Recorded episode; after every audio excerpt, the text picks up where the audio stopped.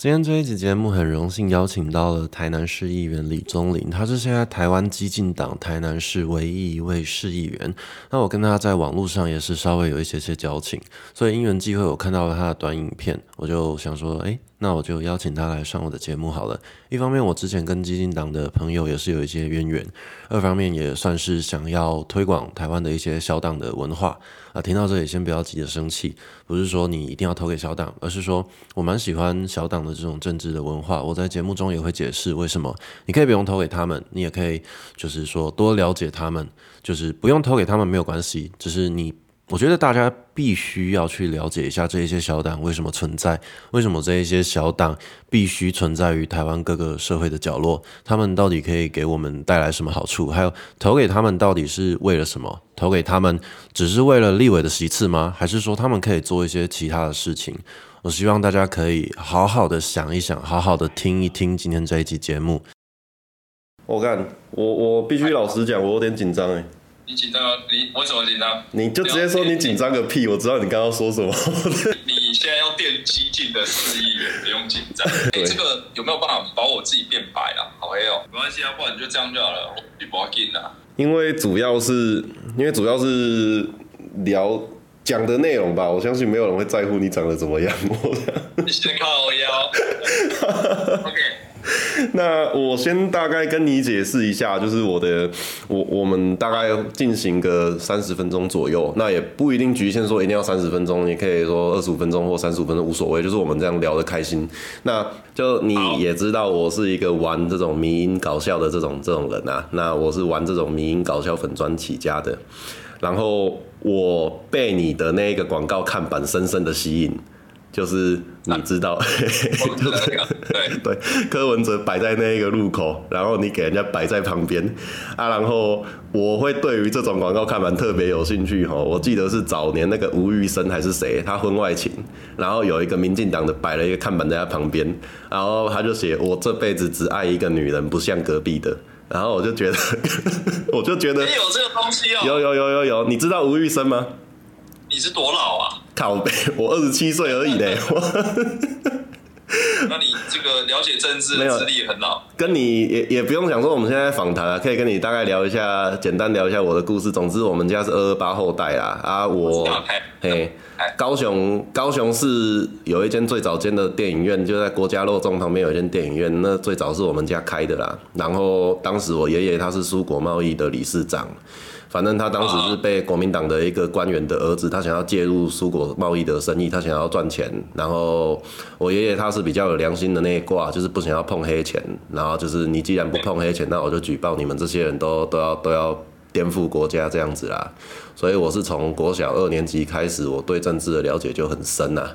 啊，也算是三一八之后才把我洗白。三一八之前我都被人家骂死民进党的啊，所以。我就了解的很深，比方说那个吴玉生他出轨嘛，台湾一直以来总统大选或者是地方选举那些看板都有够丑，不管蓝或绿，你一个五十几岁的老人挂，你说年轻世代，我就觉得一点说服力都没有。那我就想说，嘿，重点是他们都在修图啊，都拿二十几年前的照片在修。对，我就觉得这样很没意思。我就觉得既然大家要挂这种看板，为什么不能挂有趣一点的？刚好看到你在。议会骂那个王家珍，然后你那个短影片，你在你在呛他，然后我就想说，哎，然后就留言看看好了，结果没想到你你就答应了这样子，这是我找上你的原因呐，我就觉得你挂那个看板很酷，就这样而已，这是唯一的原因呐，哎。OK OK OK，没问题。好，那我们应该要聊下看板。等下你问我，我就说哦，这个没事就在挂看板这样。到底市议员这个工作到底在选什么？为什么有些人说选市议员要进去改变国家？我觉得很奇怪。想说可不可以用你的角度，你是现任议员，你可以跟大家解释一下议员到底是做什么？市议员在做什么？他就是监督议会嘛，就是把关，让这个县市政府的钱不要乱花，这是我的基本的概念呐。这是正常的啊！你知道上次我那个对那个呃大学生，然后他就说让这个城市更好，然后我心里面的 OS 是，嗯，对啦，从政者都会这样子讲，没有错啦。嗯。那其实思源的重点，你讲的那个是一个部分，就是把关预算。可是问题是，其实预算都藏得很深。条目超级多，所以你要认真的看懂，然后跟了解每一个局处的每一个案件，黑金不可洗，天方夜谭，那个基本上是不可能的。所以我们只能把关大方向，说啊，这个东西你要做好。比如说像哦，明年台台湾灯会啊，然后跟台湾四百年，台湾四百年了嘛，嗯那四百的这个东西，他就花了十几亿，然后我们就只能针对大方向。比如说我那个时候就在呃。议会的时候审这笔预算的时候，我就站起来问了一个问题：那请问你花了十几亿，那你到底要为台南市留下一些什么？你不能一个灯会，然后一个月。然后就放烟火，放完之后，什么东西除了垃圾以外都没有留下嘛？好，啊，当然乐的有很多啦，政治也有很多垃圾。好啊，那那我讲完之后，我就发现说，哇，有很多的市议员起来之后都是问说，哎，对啊，那你放了那么多的烟火，那你到底要为台市留下一些什么？我才发现说，我们上来讲话之后，它可以有一些起了一些涟漪的作用，然后大家就会顺着问下去。那市市政府就必须要承诺说，好，我们可能会拿来改善一些光的环境。跟一些议题的这个建设，要不然你要省到很细的，其实是非常困难的。比较理想上，理想上的概念就是说，帮这个县市政府省预算。但是既然你要去抓预算有什么问题，可是作为市政府，他们也会想要把这个东西藏起来。那对对，他们给的资料有时候都非常的粗。然后要议员去问之后，他们才会给更仔细的这个资料，因为问越多，问题就会越多嘛。所以他宁愿有然后给你看的资料，哇，这个是有时候真的是出到爆。然后我想说，这个东西，呃，高中生写报告可能都比你还好哦。他们然后真的是啊，也也不能怪他们啦，因为他们实在是案子也很多，所以有一些小案子就真的没有那么细。然后每一个局处会有不一样的呃呈现出来的，就会比较。不一样，比如说文化局的，他可能就真的比较有文化一点这样子。对对啊，了解。那这个是理想上啦。那一般的一般的司议员其实是对于预算，其实我在这个市议会里面，我还有没有看过的同事，嗯，就是没有来审过预算的，可是他还是有办法当选，因为他只要勤跑地方，让地方的乡遇到他。比如说我们现在在审议这个议会的这个预算。然后相亲就会说阿龙伯跨两，你到底是早晚得得委？然后就说我在省预算呐。然后他们不会觉得说我在为他们把关，他们只觉得说，所以其实有一些议员是我真的到现在都还没有看过的同事，嗯，不是如神的面目，那个真的是高人，非常的高，高到就是我们同事也都见不到的，嗯，就听下来，他自己的双脚就好了，嗯。这样听下来有点本末倒置，哎，就是市议员本来应该要做的工作，就是你现在在工做的工作，或者是其他认真的市议员应该做的工作。可是很多本末倒置的市议员，他可能就是跑地方，就是让选民看到我在这里。那那一些长辈可能也不理解市议员真正是要干什么的，就会觉得那一些没有出现的议员反而是有在做事的这样子。是啊，啊，因为因为我们的现实就是长这样子而已。然后我们有时候理想上在这一边，啊，我现在的目标就是说，我要怎么样把呃这个现实的部分稍微往上拉一点点。就是说，呃，我可能会去处理一些议题。那现在又有社群媒体嘛，像我们很多的这个呃市议会里面比较久的同呃不是同事哦，不是议员哦，是市议会里面的同事，他们就觉得说。呃，我们现在的议员靠什么事情都要做，就比如说，呃，要去跑地方，然后又要经营粉砖、社群媒体，又要做新闻。我说，哎呀，那你们时间上怎么分配？我说，看大家各自的啊，有那种全部都跑地方的。那像我就是呃比较喜欢做议题的，因为我觉得我们如果不做一些新的东西出来，然后让大家看到的话，我整天跑这些活动跟摊不是不好，只是说我自己会呃比较希望说大家可以看到。新的东西，然后一步一步的往前推啦。那么一些东北进步啊，古元政治就是一潭一潭死水，然后永远都是很多的呃，永远都变成是传宗接代，然后好好的传下去而已。其实年轻人很少做政治工作，你身边有人做政治吗？应该很难啊。不不多，但还是有啦。最近这几年有慢慢的带起来，我接触到的都是这一圈的人啊。啊，也是的，对啊，不然就是经过经过学运的，就是像我是因为。啊，不然我念的跟政治一点关系都没有。我是不小心跑去行政院，然后被 PE 小组给干掉，是直接对在第一线，然后被被 PE 小组干掉之后，觉得说妈，我自己来做政治好了这样。哎，这话要帮我修掉。没关系，没关系，我知道，我知道，这个不用担心，我自己偶尔也会骂。对，那那这样子，最后针对这一个问题，最后的一个小结论就是，你作为一个小党的市议员，你觉得你最大的价值是什么啊？我我最大只是我会我会带这个政治的光谱。比如说，我有一支笔，然后是呃，我跟国民党的议员在对干，然后国民党议员在这边，我在这边，然后你就会看到民进党议员在中间看。那我其实就是说，因为他们很喜欢讲国民党的，很喜欢对这个执政党的说一句话，叫做“当家不闹事”。那他们就是说，你今天你执政，那你就必须要接受监督。嗯，那对我来讲，就是说，如果我进去之后啊，我其实就是。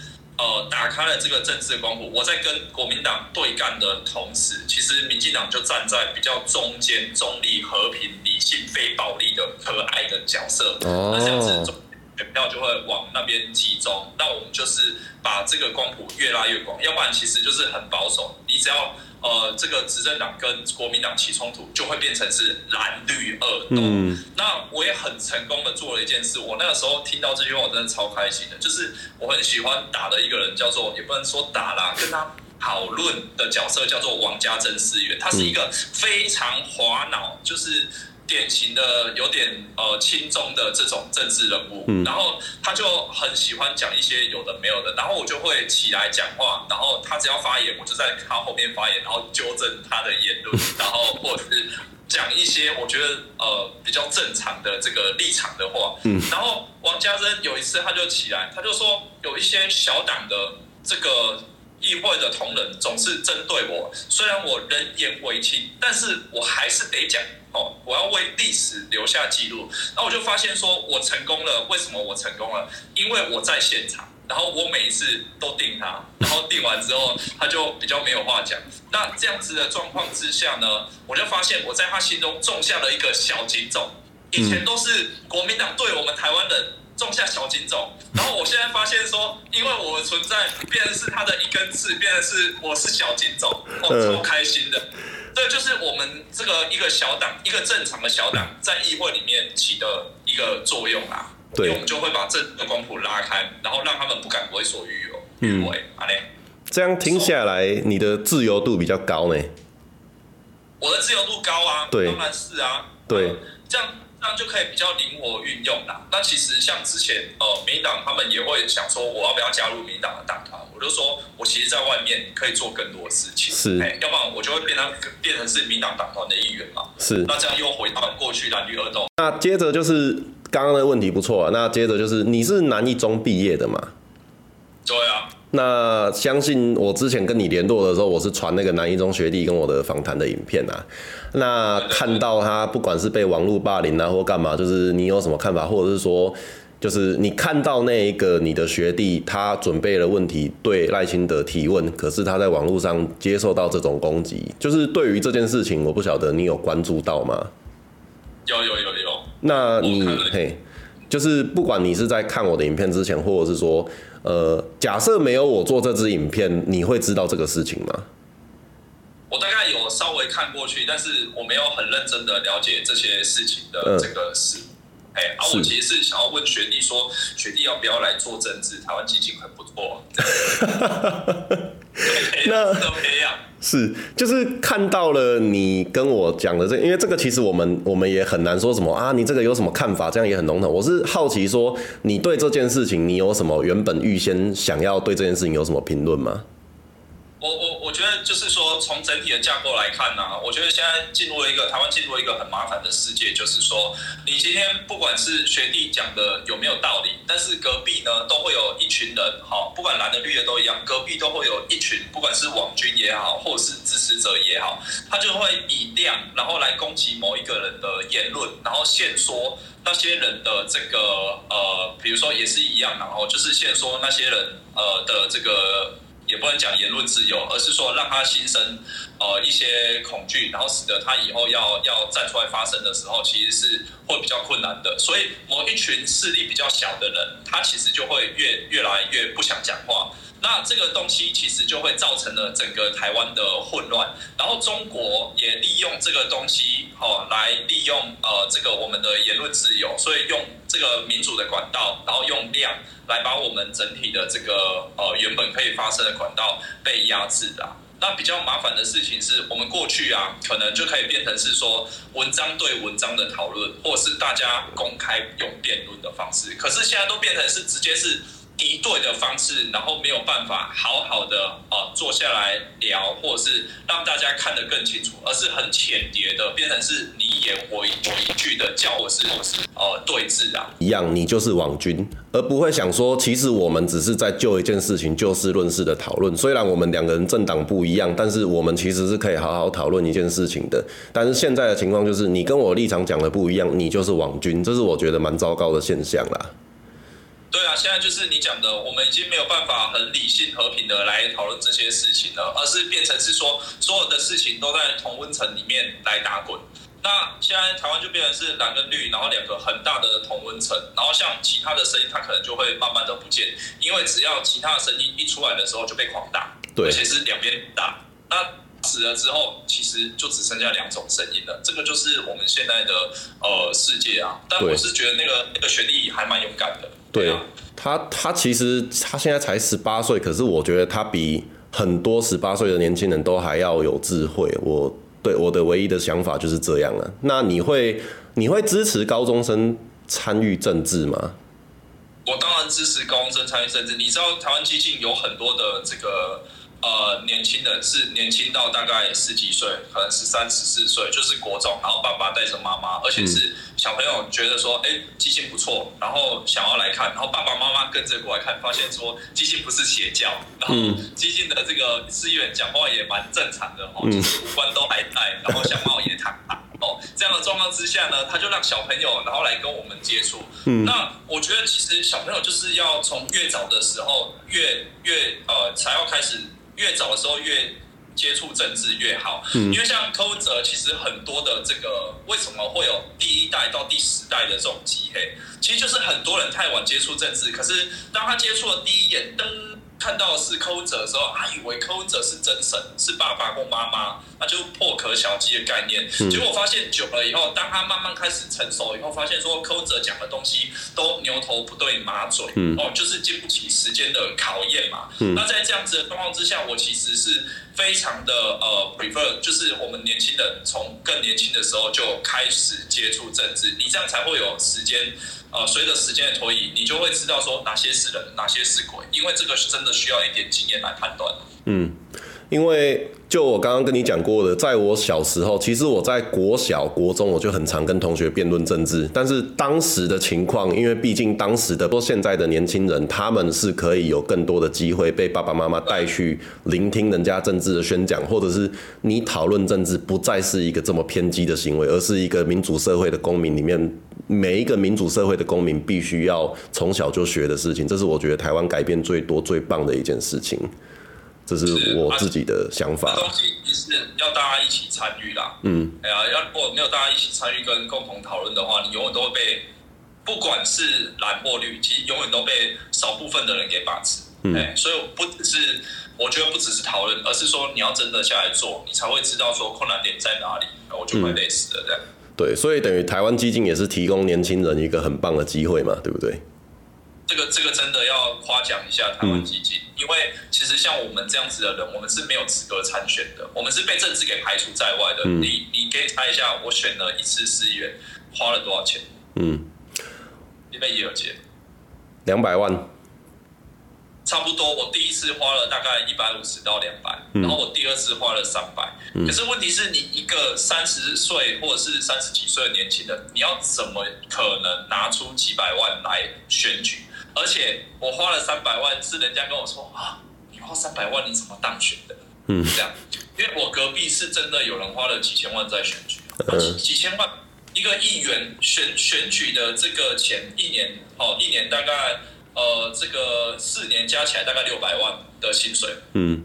哦，他会有高有低，可是大概就是六百万。嗯。可是你每一次选举花的比这个还多，是每一个议员都把这个自己的薪水捐出去，当成是慈善事事业在做嘛？不可能啊！嗯。所以其实是你没钱，你就被我们的政治给排除在外，因为你没有资格选举，不可能会选上。是。对啊。那那这个东西是哎，排谁？你说你说没关系。呃，台湾激进的状况比较不一样，是我们在没钱的时候。现在也很没钱。我们在没钱的时候，是党哦这边想办法去找钱，保证金啊，然后跟基本的资源帮我们找到之后，我们再想办法去跟社会大众来募款。嗯，所以等于是我们的起始点不会是从零开始的。那这个是台湾基金跟其他的政党不一样，因为其他的政党是，比如说你今天当议员，然后你需要你要挂他们的党徽，你必须要上缴一些钱，你才有资格挂。嗯。嘿，啊，这个就台湾基金刚好反过来，我们基金其实是给年轻人机会。第三个问题是，为什么要大家支持台湾基金？那其实刚刚我们这个问题就已经引导到这个方向，那我觉得没有关系，你可以接着继续讲下去。只是我跟你再强调一次，这个问题我们会引导到为什么大家要投给台湾基金，为什么要支持台湾基金？因为我跟政治圈比较熟的大部分的人，其实也都是激进党的。我在四年前的总统大选，我是跟公司请假，我飞回台湾投票，我去激进当了一个月的志工啦，在高雄那一边。对对，我那时候还上过新闻呢。我我是铁杆激进的啦，那个时候，所以就是你跟我讲的很多东西，其实我都知道。不过我是想说，你再讲一次，就是等于呈现给观众看到这支影片的人，就是看到这些资讯。那对我再跟你重申，就是第三个问题，我们就问说，第三个问题我们就问说，为什么要大家投给台湾基金？为什么要大家支持台湾基金？我不晓得你有什么样的答案。这个东西就是说，我们认为台湾激进是。呃，台湾变成是一个台湾这这个国家，如果要正常，台湾激进是唯一的解法。为什么？哦，因为我们的这个执政党，它可能是比较偏台湾的、偏本土的。那这个这个东西就像是我们在走路一样，如果一只脚要往前进，可是旁边的呃党其实是要往西边走，西边就是中国了哦。然后往西边走，然后就开叉了，然后我们就会跌倒，然后或者是在原地不动。那你必须要。呃，两只脚都是要往前走的时候，其实台湾才有可能呃不断的进步或者是正常。那现在的问题就来了，就变成是说，比如说呃台湾民众党或是呃中国国民党，他们两个政党在攻击呃执政党的时候都是没有理由的，他们都是随便乱喷乱攻击。嗯，那执政党就只能防守。哦，因为刚刚我讲的，他们其实当家不闹事，所以他们要做出呃很激烈的言行的时候，其实也是困难的，所以就必须要有台湾激进来做辅助跟呃这个做，不管是校正也好，为什么哈？因为比如说，如果今天你想一下，我们前一阵子不是在炒鸡蛋的议题吗？对。那如果今天这个呃在野党。是台湾激进的话，我们其实讨论的议题，比如说第一个可能是转型正义的议题，嗯，OK，比如说是我们到底要怎么样争取更多民主国家的支持，好的问题，那执政党就必须要更努力的来推动转型正义或者是民主国家的支持啊，我们就不是整天在那边炒蛋而已啊，嗯。那这议题设议题设定就就会完全变成是台湾派跟呃呃本土的议题设定，那这样子台湾就会。越来越正常，而且进步的速度会加快，而不是说哦，今天我要往前的时候，好，旁边有另外一个人，然后他还想说啊，要不要跟中国合作？然后我们的这个鸡蛋怎么样？哈，有没有问题？结果搞到一个陈其中竟然还下台。然后，比如说，我们就会去讨论，台湾基金就会拼命的讨论说，那我们现在。哦，比如说立法院里面有没有共谍，然后地方的司议员里面，比如说小博他在高雄，他就谈了哦，这个里长然后接受中国落地招待，那这个有没有问题？我们就会变成议程就会变成是清除内贼，那这个是第一个第一个台湾激进进去可以做的事情。那我举另外一个实际的案例，你想一下哦，在那个时候四个不同意的时候，四个不同意的时候，只有台湾激进跟。呃，民进党都是四个不同意，OK。那如果没有台湾激进的话，一个民进党在这边，旁边其他的队伍哈，不管是时代力量，不管是台湾民众，或者是中国国民党，然后他们都变成是不是四个不同意的时候，你民进党的四个不同意要不要稍微修剪一点？因为你变成是所有的民意的对立面。没有任何一个政党支持四个不同意哦。所以在这样子的状况之下，你还有办法坚持下去吗？你是不是有一些地方要做修正？因为你让你你拗拗过的时阵，我跟你讲，中国国民党一定讲你拗慢，将所有的进动哦传播。拢无拢无支持四个不同意，然后你等于是你执政就是皇帝，你就是直接撵过去。嗯，那这样子的状况之下，其实台湾就会越来越乱。那大家对呃执政党的那个信心，其实就会慢慢的呃越掉越快啦。那所以台湾激进进去的时候，其实我们就会在我们要的议题上面一定是监督的，比如说国防，你说请进国造这件事情。到底要不要认真的去监督，然后跟修正，然后让改进的速度变得更快？这个要啊，我们一定朝这个方向监督啊。结果现在讨论都是要不要前进国造，一些哦，呀，还是贵的，无共款的代志，跟无共款的方向。咱入去的感动是背后这些国家要的主要的议程加速，可是他们不是哦，他们是扯后腿，然后扯后腿就乱。乱了，他们就赢了，因为大家就觉得，呃，国家政治怎么会执政党执政的时候变得这么乱？啊，其实乱都是他们搞的，嗯，对吗？对。那所以这样的状况之下，那我们就是要培养另外一个本土监督的政党起来，是，然后让本土执执政跟本土监督互相互相轮替的情况之下，台湾才有可能变成一个这个正常关嘛。你要去的的呃民主，其实就要变成是永续的本土。因为如果一个本土，然后另外几个想要亲中的时候，你死啊！你因为拢卡底加不阿多贵，是这个时代我得不得啊。四年前我听陈义奇主席当时在舞台上，他讲了一个小故事。他说，在香港跟中国共产党抗争的分成两派：合理非和平、理性非暴力。勇武派就是比较激进一点的分子。那当时勇武派其实是少数少部分，那和平、理性非暴力是属于多数。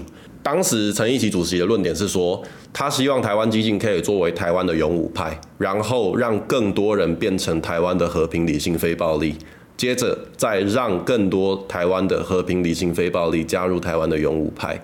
他希望我们虽然我是勇武派，你是合理非，可是我们两个都是同一个阵营的，只是我们需要有更多人加入勇武派，再让更多的。不懂政治的人加入和平、理性、非暴力，这是我之前对于台湾激进为什么有必要存在于台湾政治的一个最大的想法。还有，我之前人在澳洲生活，澳洲曾经在四年前有一个政党叫做车辆改装爱好者党，我没有开玩笑，他们在他们的参议会有一席。你可以想象一个画面：全澳洲这个国家的政治精英在讨论事情的时候，要问一个喜欢改车的人的意见，你懂这个意思吗？我懂，我懂，对，这是我当时非常支持小党政治的一个一个想法。你整个国家在决定一件事情的时候，你必须问这些喜欢改车的人到底想对这件事情有任何的评论。所以那个时候，我是把政党票投给台湾激进的，而且我去激进党当了一个月的职工。这是我当时对于激进的，我我基本上当时每一个激进的职工会我都有去。那现在的情况是我明年的大选，我不一定会把票投给激进。那我想要利用最后一个问题问你，就是对于你一个激进党党员现任议员，你有什么话想要对我们这些人说？就是你有没有办法说服我们再把票投给激进？就是刚刚虽然你讲了，就是说为什么我们政党票要投台湾激进，但是就是说我想要请。我想要请议员说服我，我想要请议员说服我们这些人，我想要请议员说服我们同文层的人，我想要请议员说服曾经支持过台湾激进的人，为什么我们有必要再把票投给你们？这样子。其实你刚刚已经讲答案了，哎，嗯，所以答案讲非常好啊，就是说国会里面如果没有台湾激进的声音，那独派的声音其实就没有办法出来啊，嗯，而且你们要知道说。因为有你们几年前投的那一张选票，让台湾基金过了三趴，我们才有办法在过了三趴之后的大年初二，我们就跑到路口各大路口，然后去开始联署罢免韩国瑜哦。而且我那个时候是负责北高雄、湖内、茄定。然后还有什么阿联那些地方，我们都有去摆摊。那个是因为我们过了三趴之后，有了这些资源，我们才有办法马上哦就定位，然后去摆摊，然后历经了一年的这个呃，其实是非常消耗的事情，然后才有办法罢免韩国。我们没有我们没有到五趴，可是我们有三趴，我们就可以发出这样子的声音。而且激进在这几年的作为，我们从来就没有像民众党或者是国民党一样来背叛台湾。有很多人会把激进跟时代力量来做相比啊，说啊会变成背刺啊，或第二个或第二个这个这个时代力量。但是问题是我们的。主要目标一直都很明确，我们从出生就跟你说，我们的重点就是打倒国民党，然后完成转型正义，然后到台湾独立，这个是激进的目标。啊，我们一路到现在，我们也没有走歪过啊。啊，所以如果你们呢，就是说没有让这样子的声音存在，我相信未来的台湾呢，其实是会陷入十几年的混乱里面，就会变成是民进党，然后民进党必须要一打二或一打三。然后在这个不断的一打二或一打三的消耗里面，我们每年都要历经亡国感的训练。就是说，每一次总统大选，我们都要想说啊，会不会这次选错了，那台湾就完蛋了？可是如果有独派的声音，我们就不断的把这些独派的声音往越毒的地方去走，等到有一天。真的事情要木已成舟了，真的要做决战的时候，我们只要登高一呼，就会有五趴的人说：“我就是要台湾国，我就是要独立。”那这个是我们的目标。我们其实没有想说要短时间内执政呢，我们也没有像民众党一样吸纳各地的奇怪的地方势力呢。我们真的是慢慢一步一脚印的自己培养自己的呃独派的政治人才，然后想要这样子兴起一个小党，这跟时代力量跟台湾民众党是完全不一样的。再次的这个集结，这个真的要拜托大家。然后我觉得那个东西，呃，不是不是大家的这个务不务实的一个问题，而是说你到底有没有这个理想的问题。因为我们真的国家就是必须。如果要完成的话，就是必须要培养另外一个本土的小党起来。如果没有未来，如果没有激进的话，那我们就必须要再期待一次。这个用期待不好听啦，就是再期待一次太阳花。因为只有在一次的太阳花之后，一次的暴动之后，哎，不能讲暴动，一次的抗议之后，我们才有办法好打开另外一个政治空间，吸引另外一支队伍。他很不幸的，我们太阳花培养出来的一支叫做柯文哲，一个叫做黄国昌时代力量，所以我们最大的太阳花后续的最大政治力量都被他们拿走了，而且被他们给偏移掉了，结果剩下几定在苦苦支撑。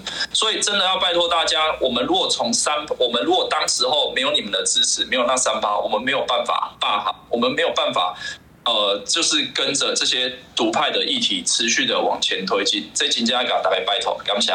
对，那最后想要问你一个最犀利、最单刀直入的问题，就是四年前有韩国瑜助选，有有韩国瑜那个草包助选，四年前可以说是台派最大化的一个情况了。就是我觉得对当时的台湾本土势力，我觉得是已经是一个最棒的政治局面了。即便在当时那个样子，这激进都只能都拿到百分之三，那。对于大部分的选民是希望你们可以拿到百分之五，让你们在国会有席次，这个是重点。那现在大家会有一个疑虑，假设我们今年这一届我们再相信你们激进，那有没有可能我们达不到这个百分之五，甚至连百分之三都达不到，变成我们这些票就浪费掉了？我们怕变成废票，我们很怕这张票投出去没有办法让我们支持的大党多一个席次，就是。针对这一个问题，有没有办法请你做一个回应？就是请大家放心啊之类的，就是由你去回应这一个动作这样子。我我我没有办法跟大家保证哦，基金有没有办法过五趴了。所以这样的状况之下，就是说大大家到底要不要那三趴的声音啊？就是说我们过去已经，因为你刚刚讲的事情是我们其实二零二零年的时候是从零到三诶，嗯，所以我们是从几乎没有人认识。而且那个时候其实有很多的小党来找我们合作，嗯，那我们都拒绝，因为我们就是觉得激进必须要用最本土的这个声音，然后出去，所以我们没有跟其他的小党合作，然后就是从零然后到三八，我们现在是从三趴的基底要再往上跳，嗯，其实不是从无到有啊，所以我们其实是零到三，现在是从三要拼到。这个状况是不一样的，那我们资源跟过去也也不一样。那现在的问题就来了，就是说你也讲了，几年前的状况是台派有史以来最好的时期哦。然后可是我们都没有办法完成我们过去所想要的理想，然后议题设定也被人家设定走。比如说，二零一四年那时候太阳花运动，那时候年轻人喊了非常多的哦台湾独立，可是再来到这个呃到到后来的是反送中，变成是呃抗中保台，哦有没有抗中保台？然后再到今年变成是和平保台，你有没有发现我们的立场一再的被对面给拖走？嗯，那这个其实是对方有效的、不断的在破坏过去反送中啊、抗中保台啊这些过去的我们的这些想法啊，不断的洗洗洗洗洗，长期以来的洗之后，到最后就变成是和平的路线了。那如果没有激进这支队伍不断的在这边强调本土要的路线的话，其实我们就会一路被拖走。这其实是一个拔河的概念啊，所以我没有办法跟大家保证说激进会不会过五趴，我只会我只能跟大家保证说，你们把票每一张投。投给基金的选票都会化成最本土的声音，因为我在这里，而且我在市议会一直不断的在证明这件事情。了解，其实说实话，我在之前前些阵子两三个礼拜前开始，我在 Thread 上面，或者是我在 Instagram 上面，或者在 Facebook 上面，我的立场已经慢慢的摆向就是三票民进党这个概念。但是我觉得，我今天跟你聊完这个，先不要把它当讲成说我们在访谈。我觉得我对于三票民进党的这个立场有稍微迟疑一下，就是我觉得我可能会再思考一下。那我相信看到这支影片的大家，可能多少对于我们为什么要继续继续支持这一个小党，可能也会稍微狐疑一下。不一定要请你改变你的投票意向，而是说你可以再好好的想一下，你到底要怎么决定你明年的票。虽然我们一个人投的这一票没什么屁用，而且假设给你加权一百一千，其实说实话都没有什么用，因为我们能够投的就是这么一张票，它没有什么意义。但是我觉得最大的重点就是。为什么你读大学的时候你要给你的学妹送宵夜？为什么你读大学的时候你要骑半个小时的车去帮人家买宵夜？我们男生应该都经历过这一个阶段。那你买了这个宵夜送给那个女孩子，她不一定会喜欢你，她不一定想要跟你交往。但是你表达了我想要追求你的这个动作，我表达了我想要送宵夜给你的这个心意。所以我觉得民主政治的投票最重要的一环就是这个。它不是说你投出的那一张票代表什么，而是说你进投票所，你做出这个决定，你告诉这个世界，你告诉这个社会，你想要支持这样子的政治理念，就包含为什么你决定把票投给激进，为什么你决定在网络上发言呼吁大家把票投给激进，或者是你在网络上呼吁大家不要投给激进，这些都是民主政治最重要的真谛，是你要表达你的立场。所以我觉得今天这支影片啊，钟林议员，你有成功的让我稍微想一下，摇摆一下，对我有稍微摇摆一下，但我还不能够保证说我要投给谁，我也不会说哦你们基金好棒，而是说针对我始终的捍卫，说我们三票投给民进党，或者是说我们不要让票给分掉这件事情，我有仔细再想一下，我觉得这个就是这支影片最大的价值。啊，也不敢保证说这支影片会有多少个人看到，但是就是这支影片给我有这样子的感受，那可能看完这支影片的这些人也会有这样子的感受。我觉得这可能就是今天访谈最重要的一件事情了。哎，我补充一下好不好？嗯，好啊。就是说。分区啊，分区的立委，他必须要很务实的接触地面的政治，因为他第一线遇到选民嘛。嗯，那其实不分区的政党票，它其实就是有点像欧陆的那个政党政治，他投的其实就是价值跟理念的选择。你刚刚讲的那个那个党也是，其实像欧洲欧洲的绿党为什么会这么强盛？哦，其实是因为他们有很多的这个呃这个人支持环保议题，所以他们所以他们把一个啊小。给撑上，嗯嗯，那我就我就必须必须要跟大家呃呃办好，就是说我们如果分区是非常务实的选择一个非常接呃接地的这个。立委的话，那我们的不分区可不可以理想一点？因为如果不分区，连不分区都是非常务实的话，其实我们理想的这一块就会慢慢的不见了。那这一点要再跟大家强调一下。虽然我知道激进有时候真的是蛮理想化的，可是我确实在当司员以后，也慢慢的把我们原本想要实现的理想带到市议会里面去啊。那确实也会有一些劳动跟转变。那这个脑洞跟转变，我相信一定是大家所想要的改变。那么以上就是今天这一期节目。如果说你各位有兴趣看 YouTube 版本影片采访版本，大概十分钟左右，是一个最重点精华，然后同时还会有加上一些图片跟影片的注解，比方说他在里面是怎么跟国民党的议员吵架的影片啊，都会剪辑在这一个影片里面。那如果各位对这个访谈有更深入的想要更深入的了解，欢迎各位点击下方资讯栏加入。哎，更正，就是点击下方资讯栏去我的 YouTube 影片里面观赏。那第二个资讯栏的话，则是我的赖群组，大家可以在里面尽情的讨论跟政治啊，毕竟选举快到了，大家可以好好的讨论任何你想讨论的议题，包含我的 Podcast，包含你可能追踪我粉砖的一些心得啊，都可以随便你要干什么，里面就是一个自由地方。那欢迎你点击荧幕资讯栏进去里面看一看。谢谢各位，我们下次再见，拜拜。